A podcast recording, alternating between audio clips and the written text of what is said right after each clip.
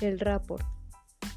Se trata de la calidad de la alianza terapéutica establecida entre el paciente y el profesional.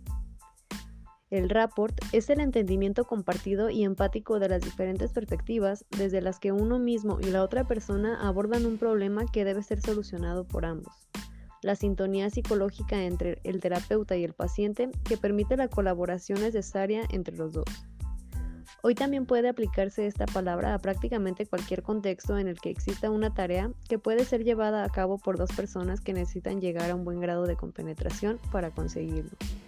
Las claves por las que los psicólogos y terapeutas se guían para establecer un buen rapport terapéutico son 1. Ser conscientes de la importancia de la primera impresión. 2. Hacer que el lenguaje no verbal y el verbal casen entre sí. 3. Formular enunciados sin ambigüedades. 4. Poner a prueba la calidad del rapport. Y 5. Hacer autocrítica frecuentemente.